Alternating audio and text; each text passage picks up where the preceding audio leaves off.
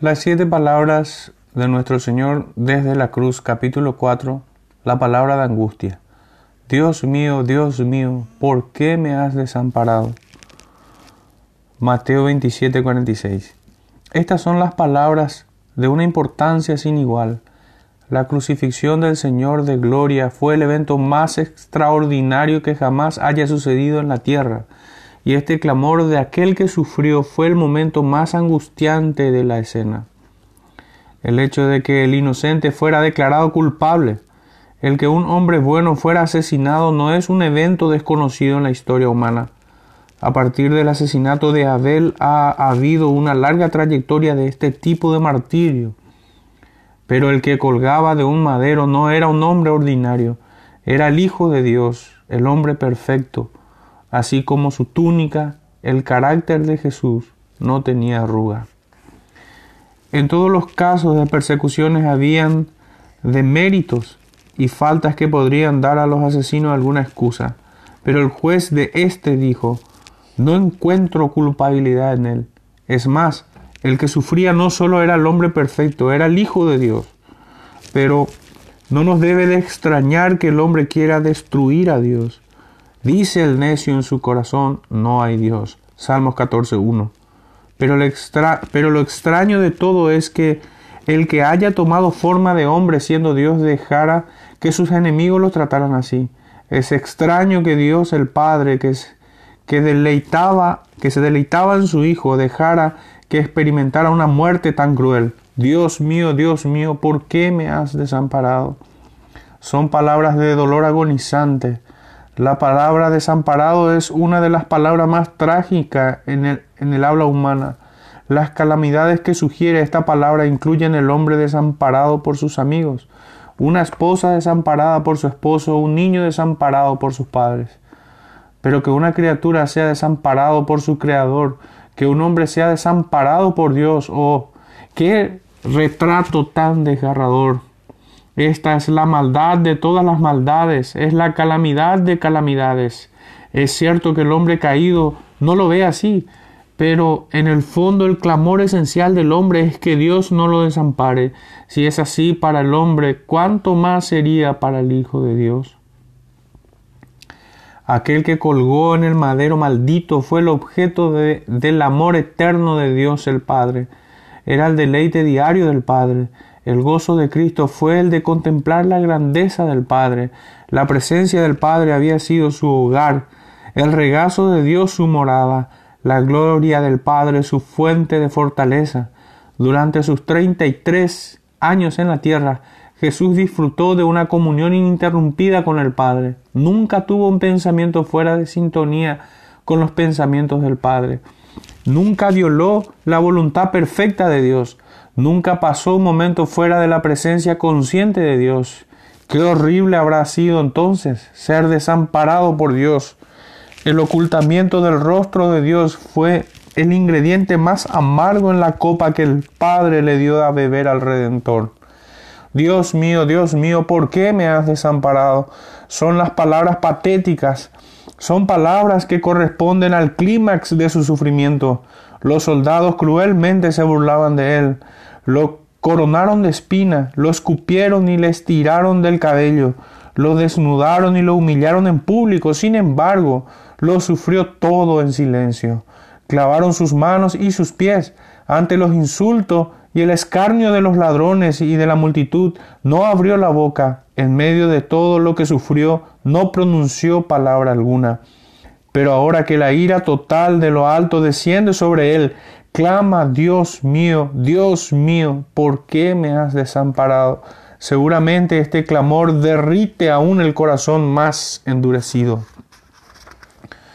Dios mío, Dios mío, ¿por qué me has desamparado? Son las palabras envueltas en un profundo misterio. En tiempos antiguos el Señor no desamparó a su pueblo. Una y otra vez Jehová fue el refugio de los israelitas en sus tiempos de necesidad. Cuando estaban bajo la cruel esclavitud del faraón, clamaron a Dios y Dios los escuchó. Cuando estaban paralizados ante el mar rojo, los socorrió y los liberó de sus enemigos. Cuando los tres hebreos fueron echados al horno, el Señor estuvo con ellos, Pero aquí en la maldita cruz del Calvario surge un clamor más agonizante que cualquier gemido que haya subido del pueblo de Israel. Aquí estamos frente a una calamidad más alarmante que la crisis en el Mar Rojo. Los enemigos en el Calvario fueron más acérrimos que los egipcios. Pero a diferencia de esa ocasión, en esta ocasión no hubo respuesta. Aquí vemos un fuego que ardió más intensamente que los hornos de Nabucodonosor. Pero no hubo nadie quien protegiera a Jesús. En estos momentos Jesucristo fue abandonado por Dios. Sí, el clamor del Salvador sufriente es un gran misterio. Primero clamó, Padre, perdónalos porque no saben lo que hacen. Y esto lo podemos entender pues concuerda con su corazón compasivo. Otra vez, cuando abrió la boca, le dijo al ladrón arrepentido, De cierto te digo que hoy estarás conmigo en el paraíso. Esto también lo entendemos porque concuerda con su infinita misericordia para con los hombres. Una vez movieron sus labios y le dijo a su madre, Mujer, he ahí tu hijo. Y asimismo le dijo al discípulo amado Juan, He ahí tu madre. Y esto al igual lo apreciamos, pero en este instante su clamor nos sorprende y nos anodona. En la antigüedad David dijo, Yo nunca he visto justo desamparado pero aquí vemos al justo de los justos en una situación intensamente desamparado. Dios mío, Dios mío, ¿por qué me has desamparado? Estas son las palabras de una solemnidad profunda. Fue un clamor que hizo temblar a la tierra y reverberó en todo el universo. ¿Por qué me has desamparado? Son las palabras que, que nos conducen al santo de los santos, Aquí encontramos un retrato que no debemos someter al análisis riguroso. Oh no, encontramos aquí un retrato que nos debe llevar a nuestras rodillas y hacer que levantemos las manos en señal de alabanza y adoración. Estas son las palabras de importancia sin igual, del dolor agonizante, patéticas, de solemnidad profunda, pero no estamos en ignorancia acerca de su significado. Es cierto, el clamor es misterioso, sin embargo, es a la vez la iluminación de la única y verdadera respuesta al problema del hombre. La Biblia deja en claro que estas palabras de dolor sin paralelo son a la vez palabras que manifestaron completamente el amor eterno y la justicia perfecta de Dios. Hagamos pues todo pensamiento cautivo a Cristo y preparemos nuestros corazones para ver la majestuosidad de esta cuarta palabra de nuestro Salvador desde la cruz. Veamos aquí las consecuencias horribles del pecado. Dios mío, Dios mío, ¿por qué me has desamparado? El Señor Jesucristo fue crucificado al mediodía y a la luz del Calvario todo se reveló en su carácter y naturaleza real. Allí la naturaleza de todo fue expuesto de forma final e íntegra. Se reveló la depravidad del corazón humano su odio hacia Dios, su amor a las tinieblas, su deseo de asesinar al príncipe de paz. Se reveló además el carácter odioso del diablo, su hostilidad ante Dios, su enemistad insaciable en contra de Jesús, su habilidad de apoderar el corazón del discípulo traidor, se revelaron allí en el Calvario también las perfecciones de la naturaleza divina, la, santidad inefable de Dios, su justicia perfecta, su ira completa, su gracia sin igual. Allí también se revela el pecado, su locura, su osadía, su fealdad. Aprendemos aquí que el pecado no conoce límites se manifiesta a través del suicidio. Adán destruyó su propia vida. A través del fratricidio, Caín asesinó a su hermano. Y a través del teocidio, en la cruz el hombre asesina a Dios, a Dios mismo en forma humana. Pero no es solo la repugnancia del pecado que vemos en la cruz, vemos también allí en la cruz las consecuencias severas del pecado. El salario del pecado es la muerte, Romanos 6:23. La muerte es la secuela del pecado, por tanto, como el pecado entró al mundo por un hombre y por el pecado la muerte, así la muerte pasó a todos los hombres por cuantos pecaron. Romanos 5:12. Si no fuera por el pecado no habría muerte. Pero, ¿qué es la muerte? Es tan solo ese silencio que impera después del último suspiro y cuando el cuerpo permanece tieso. ¿Es la palidez horrorosa que cubre el rostro mientras que la sangre deja de circular? ¿Es la falta de expresión en los ojos? Sí, seguramente es eso, pero seguramente es también mucho más. La muerte es algo mucho más trágico y patético que la disolución física. El salario del pecado es la muerte espiritual. El pecado separa el hombre de Dios y Dios es la fuente de toda la vida. Esto se vio claramente en el jardín del Edén. Antes de la caída, Adán tuvo una bendita comunión con su Creador. Pero el día que entró el pecado al mundo, la comunión se rompió. Dios entró al huerto y Adán y Eva huyeron de la presencia de Dios. Se enajenaron de Dios. Lo mismo sucedió con Caín. Cuando Dios le hizo la pregunta, dijo Caín, de tu rostro he escondido. Génesis 4:14. El pecado excluye a Dios. Esa fue la gran lección que aprendió Israel. El trono de Jehová estaba en su presencia, pero no lo podían acceder. Moró en el querubín del lugar santísimo y nadie podía entrar allí. El velo que colgaba en el tabernáculo separaba los israelitas de la presencia de Dios. Esto subraya la separación que existe entre Dios y el hombre es una separación que se debe a la presencia del pecado. El salario del pecado es la muerte, no solo la muerte física, sino también la muerte espiritual.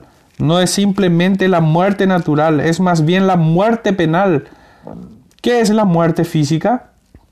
Es la separación del alma y el espíritu del cuerpo. La muerte penal, sin embargo, es la separación del alma y el espíritu de Dios. La palabra de Dios dice que el que vive en placer vive como si estuviera muerto en vida. Primera de Timoteo 5, 6. La parábola del hijo pródigo ilustra la fuerza del término muerte. Después de su regreso, su padre dice, porque este mi hijo muerto era y ha revivido.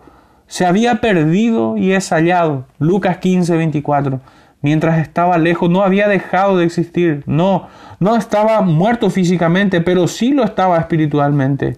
Estaba enajenado y separado de su Padre. Ahora en la cruz, Cristo recibía el salario que le correspondía a su pueblo. No tenía pecado alguno, pues era el santo de Dios, pero estaba cargado la culpabilidad nuestra en su cuerpo colgado de ese madero. Primera de Pedro 2.24 tomó nuestro lugar, sufrió el justo en el lugar del injusto, cargaba el costo de nuestra paz con Dios. Lo que nosotros merecíamos era la muerte, la separación absoluta de Dios. Y fue por eso que el Salvador clamó en aquella hora, Dios mío, Dios mío, ¿por qué me has desamparado? Veamos aquí la santidad y justicia de Dios. Dios mío, Dios mío, ¿por qué me has desamparado? La tragedia del Calvario se puede mirar desde cuatro diferentes perspectivas. En la cruz, el hombre realizó su obra, demostró su depravidad total al tomar al único perfecto y al clavarlo en un madero con manos viles. En la cruz, Satanás realizó su obra, manifestó allí su enemistad insaciable en contra de la simiente de la mujer, hiriéndole en el calcañar. En la cruz el Señor Jesucristo realizó su obra, murió justamente para el injusto, con el fin de que el hombre pudiera estar con Dios. En la cruz Dios realizó su obra, manifestó su santidad y satisfizo su justicia al derramar su ira sobre aquel que fue creado para redimir al pecador. ¿Qué palabra humana es lo suficientemente apta para describir la perfecta y asombrosa santidad de Dios? Tan santo es Dios que el ojo humano ni siquiera lo puede contemplar. Tan santo es Dios que los cielos mismos no están limpios frente a Él. Tan santo es Dios que aun los serafines cubren sus rostros ante Él. Tan santo es Dios que cuando Abraham estuvo ante Él clamó Soy polvo y ceniza. Génesis 18, 27. Tan santo es Dios que cuando Job entró en su presencia dijo, por tanto me aborrezco. Job 42.6. Tan santo es Dios que cuando Isaías tuvo una visión de él, dijo, ay de mí que soy muerto, porque siendo hombre inmundo de labios y habitando en medio de pueblo que tiene labios inmundos, han visto mis ojos al rey, Jehová de los ejércitos. Isaías 6.5. Tan santo es Dios que cuando Daniel lo vio en la teofanía dijo, quedé pues yo solo y vi esta gran visión y no quedó fuerza en mí. Antes mi fuerza se cambió en desfallecimiento y no tuve vigor alguno. Daniel 10:8. Tan santo es Dios que el profeta nos revela, muy limpio eres de ojos para ver el mal, ni puedes ver el agravio. Hebreos 1:13. Y fue por esta santidad que cuando el Señor llevó la carga por nuestros pecados, volteó su rostro y lo desamparó. Dios hizo que todas nuestras iniquidades fuesen pagadas por Jesús. Dios mío, Dios mío, ¿por qué me has desamparado? Esta fue la pregunta que nadie que estaba al lado de la cruz podía contestar. Ninguno de los apóstoles lo podía contestar, ni siquiera los ángeles en el cielo sabían la respuesta, pero el Señor había respondido ya a su propia pregunta, y esa respuesta la encontramos en el Salmo 22. En este salmo vemos un retrato maravillosamente exacto de los futuros padecimientos del Señor. El salmo abre con nuestra cuarta palabra desde la cruz y es seguido por una serie de lamentos hasta llegar al asombroso verso 3. Dios mío, Dios mío, ¿por qué me has desamparado? ¿Por qué estás tan lejos de mi salvación y de las palabras de mi clamor? Dios mío, clamo de día y no responde, y de noche y no hay para mí reposo, pero tú eres santo. Salmo 22, 1 al 3. Es en la cruz, pues, que vemos la malignidad del pecado y la justicia de Dios en su condena del pecado. Vemos la condena del pecado en el diluvio que consumió el viejo mundo. La vemos en la destrucción de Sodoma y Gomorra. La vemos en las plagas que mandó Dios a los egipcios. Pero ninguna de estas intervenciones divinas vemos la condena tan drástica y tan completa como en la cruz del Calvario. Allí en el Gólgota es donde hallará a aquel que fue semejante a Dios, bebiendo la copa de la indignación de un Dios santo y admirable. Allí verá al Cordero de Dios herido por la espada de la justicia divina. Allí verá que Dios no escatimó ni a su propio Hijo para morir en lugar de los pecadores. He aquí la naturaleza misma anticipó esta tragedia amarga. El contorno de la tierra es como una calavera la tierra tiembla por debajo de la ira consumada de Dios. En los cielos el sol se aleja de aquel que había sido desamparado por Dios y la tierra se cubre de tinieblas. He aquí se ve el enojo inigualable de un Dios que odia el pecado. Este momento en el Calvario demuestra toda la justicia perfecta, toda la santidad inefable de Dios. Lo demuestra más que todos los truenos feroces del Antiguo Testamento más que los horrores sin paralelo que se verán en la gran tribulación, más que el crujir de dientes que se escuchará en el lago de fuego, cuando el hombre perfecto fue desamparado por Dios, se puso de manifiesto que Dios rechaza absolutamente el pecado y que nos ama inmensamente. Allí en la cruz la justicia de Dios se satisfació perfectamente y su santidad fue reivindicada. Veamos aquí la explicación del Getsemaní. Dios mío, Dios mío, ¿por qué me has desamparado?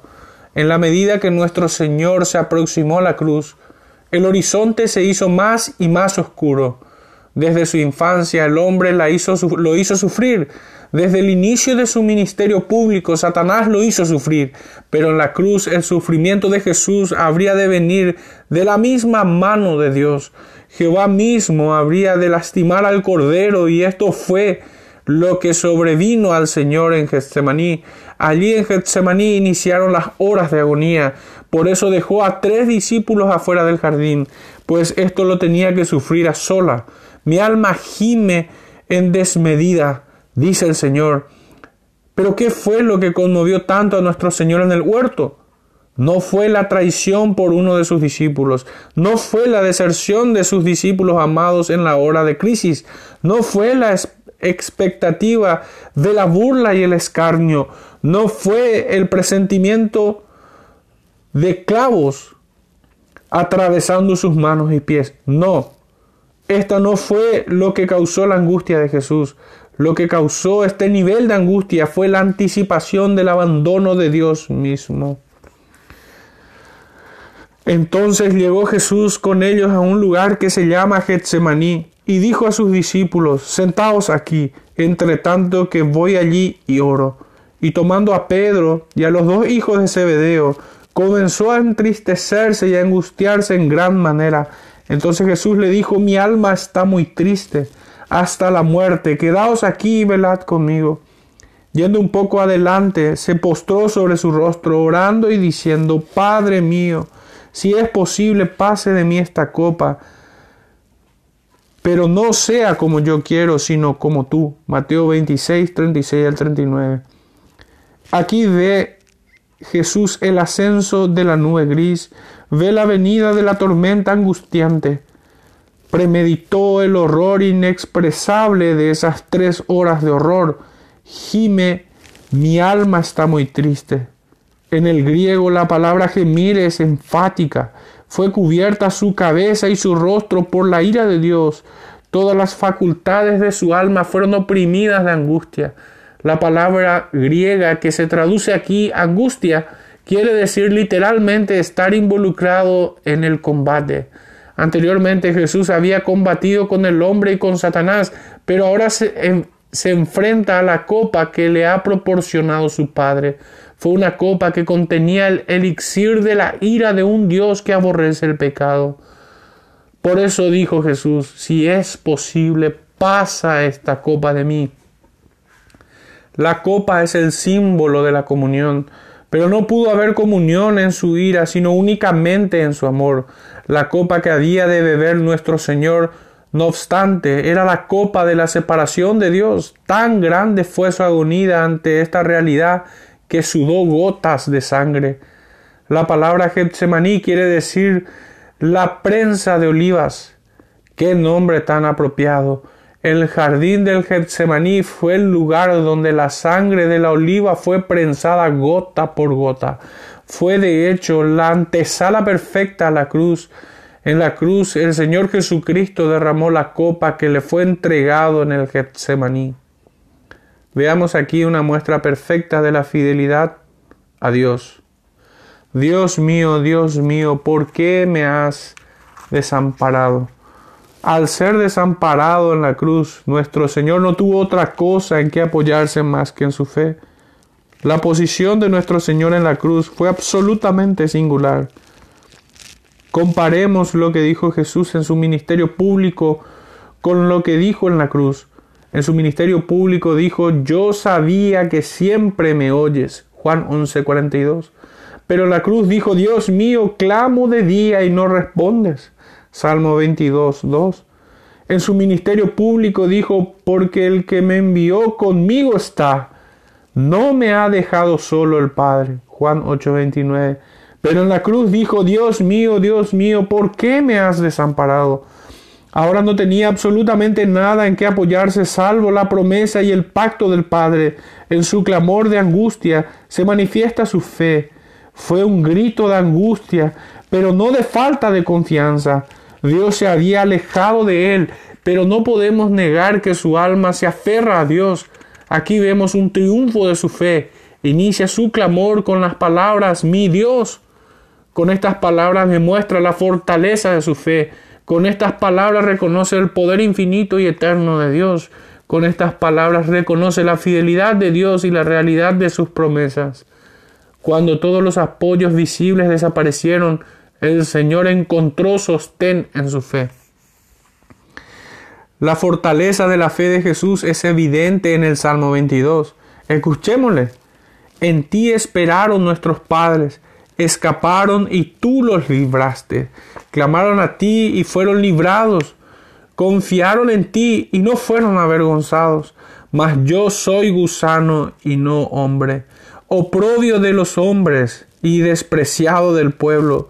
Todos los que me ven me escarnecen, estiran la boca, menean la cabeza diciendo, se encomendó a Jehová, líbrele él, sálvele puesto que en él se complacía, pero tú eres el que me sacó del vientre, el que me hizo estar confiado desde que estaba a los pechos de mi madre.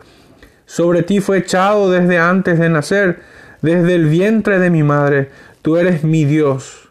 Salmo 22, 4 al 10. Los enemigos de Jesús quisieron poner en exposición la debilidad de su fe. Lo vituperaron diciendo, confía en Dios. Si confiaba en Dios, Dios lo libertaría. Sin embargo, Jesucristo confiaba precisamente en que no habría liberación. Había dependido completamente en Dios desde su nacimiento y ahora en su muerte también dependía completamente de Dios. No te alejes de mí porque la angustia está cerca, porque no hay quien ayude. Me han rodeado muchos toros, fuertes toros de Bazán me han cercado. Abrieron sobre mí su boca como león rapaz y rugiente. He sido derramado como aguas y todos mis huesos se desconyuntaron. Mi corazón fue como cera, derritiéndose en medio de mis entrañas. Como un tiesto se secó mi vigor y mi lengua se pegó a mi paladar, y me has puesto en el polvo de la muerte, porque perros me han rodeado, me ha cercado cuadrilla de malignos, horadaron mis manos y mis pies, contar puedo todos mis huesos, entre tanto ellos me miran y me observan, repartieron entre sí mis vestidos, y sobre mi ropa echaron suerte, mas tú, Jehová, no te alejes, fortaleza mía, apresúrate a socorrerme, libra de la espada mi alma, del poder del perro mi vida. Salmo 22, 11 al 20. Job había dicho, aunque me matare, yo confiaré en él. Así, aunque la ira de Dios estaba sobre Jesús, Jesús siguió confiando en él. Sálvame de la boca del león y líbrame de los cuernos de los búfalos. Salmos 22, 21. Qué ejemplo maravilloso ha dejado el Salvador para su pueblo. Es fácil confiar en Dios mientras las cosas van bien, pero cuando las cosas van mal, oh, qué difícil es confiar en Dios. Pero una fe que no descansa en Dios tanto en la adversidad como en la prosperidad, difícilmente se puede llamar fe. Debemos de vivir por la fe y morir por la fe. Amado cristiano, Puede ser que usted está en medio de amargas tinieblas y puede ser que no pueda ver la luz de Dios. En este momento diga junto al Señor, Elí, Elí, mi Dios, mi Dios. Veamos aquí el fundamento de nuestra salvación. Dios mío, Dios mío, ¿por qué me has desamparado? Dios es santo y por lo tanto no puede tolerar el pecado. Como Dios es justo, además juzga el pecado donde quiera que se encuentre. Pero Dios también es amor, se deleita en misericordia. Por eso la sabiduría infinita encontró una manera en que podría satisfacer el salario del pecado y a la vez demostrar misericordia divina en los pecadores. Esta manera fue la sustitución. El justo sufrió en el lugar del injusto, el inocente en el lugar del culpable. El que había de llevar la carga del culpable era el mismo Hijo del Dios eterno. Ningún otro lo podía hacer. Por medio de Naúm se hizo la pregunta, ¿quién permanecerá delante de su ira? ¿Y quién quedará en pie en el ardor de su enojo? 1.6. Esta pregunta respondió con la encarnación del amado y unigénito Hijo de Dios. Solamente Él podía permanecer delante de la ira de Dios. Solamente Jesús podía llevar la carga del castigo divino y aún así salir victorioso. Solamente Cristo podía recibir la ira vengativa de Dios y todavía magnificar la ley. Solamente el calcañar de Jesucristo podía ser herido por Satanás, pero aún así aplastar la cabeza de la maldita serpiente. Dios escogió a aquel que fue nombrado poderoso. Salmo 89, 19 en esto vemos una combinación excelsa del amor ilimitado, de la justicia inflexible y del poder omnipotente con el fin de salvar a los pecadores. En la cruz todas nuestras iniquidades fueron cargadas en Jesús y por eso el juicio divino vino sobre él. No había forma de transferir el pecado sin transferir también su castigo justo. En la cruz Cristo hizo propiciación por el pecado. El acto de propiciación es la prerrogativa plena de Dios. Fue una cuestión de satisfacer los requisitos de santidad de Dios, de satisfacer los requisitos de su justicia. Entonces, la sangre de Cristo no solamente se derramó por nosotros, también se derramó por Dios. y se entregó a sí mismo por nosotros, ofrenda y sacrificios a Dios en olor fragante. Efesios 5.2. Esta misma ofrenda es la que se anticipaba en aquella noche memorable en la Pascua de, en Egipto. La sangre del cordero debería estar donde el ojo de Dios lo podía ver. Y la sangre os será por señal en las casas donde vosotros estéis y veré la sangre y pasaré de vosotros, y no habrá en vosotros plaga de mortandad cuando hiera la tierra de Egipto. Éxodo 12:13. La muerte de Cristo en la cruz fue una muerte de maldición. Cristo nos redimió de la maldición de la ley, hechos por nosotros maldición, porque está escrito, maldito todo el que es colgado de en un madero. Gálatas 3:13. La maldición es la separación de Dios. Esto se hará manifiesto cuando Cristo le diga en el día de su poder. Entonces dirá también a los de su izquierda, apartaos de mí, malditos, al fuego eterno preparado para el diablo y sus ángeles. Mateo 25, 41. La maldición es el exilio de la presencia y de la gloria de Dios. Vemos aquí una explicación de las tres horas de tinieblas que sobrevinieron al mundo durante la agonía de Jesús en el madero. Eran tinieblas sobrenaturales. No era de noche, pues el sol estaba en su cenit. Como bien ha dicho Spurgeon, fue la medianoche en pleno mediodía. No fue un eclipse tampoco. Los astrónomos dicen que a la hora de la crucifixión de Cristo el sol estaba en su punto más alejado de la luna. Pero esta palabra de Jesús le da significado a las tinieblas. Solo una cosa puede explicar esta oscuridad y es que Cristo había tomado el lugar de los pecadores y que estaba llevando la carga y el castigo justo por ellos. Aquel que no conocía pecado fue hecho pecado para nosotros. Cristo enunció esa palabra para que nosotros podríamos comprender el costo incalculable de su sacrificio. Fue una manifestación de la expiación. Dios es la luz y las tinieblas son siempre señal de su ausencia. El Redentor fue abandonado, desamparado. La oscuridad señala ese abandono. Para el creyente, el significado de la cruz se resume en Gálatas 2. Estoy juntamente crucificado con Cristo. Cristo fue mi sustituto Dios imputó mis pecados en él, fue herido por mis transgresiones, lastimados por mis iniquidades. El pecado no se pasó por alto, el problema del pecado se resolvió de una vez por todas en la cruz, porque habéis muerto y vuestra vida está escondida con Cristo en Dios. Colosenses 3:3. He aquí el fundamento de nuestra salvación. Nuestros pecados han sido pagados los reclamos de Dios en nuestra contra han sido saltados. Cristo fue desamparado por un tiempo para que nosotros pudiéramos disfrutar de la presencia de Dios por siempre. Dios mío, Dios mío, ¿por qué me has desamparado? Que todo creyente responda, entró en las horrorosas tinieblas para que yo pudiera andar en la bendita luz tomó la copa de amargura para que yo bebiera de la copa de gozo. Fue desamparado para que yo pudiera ser perdonado. Veamos aquí la evidencia suprema del amor de Cristo.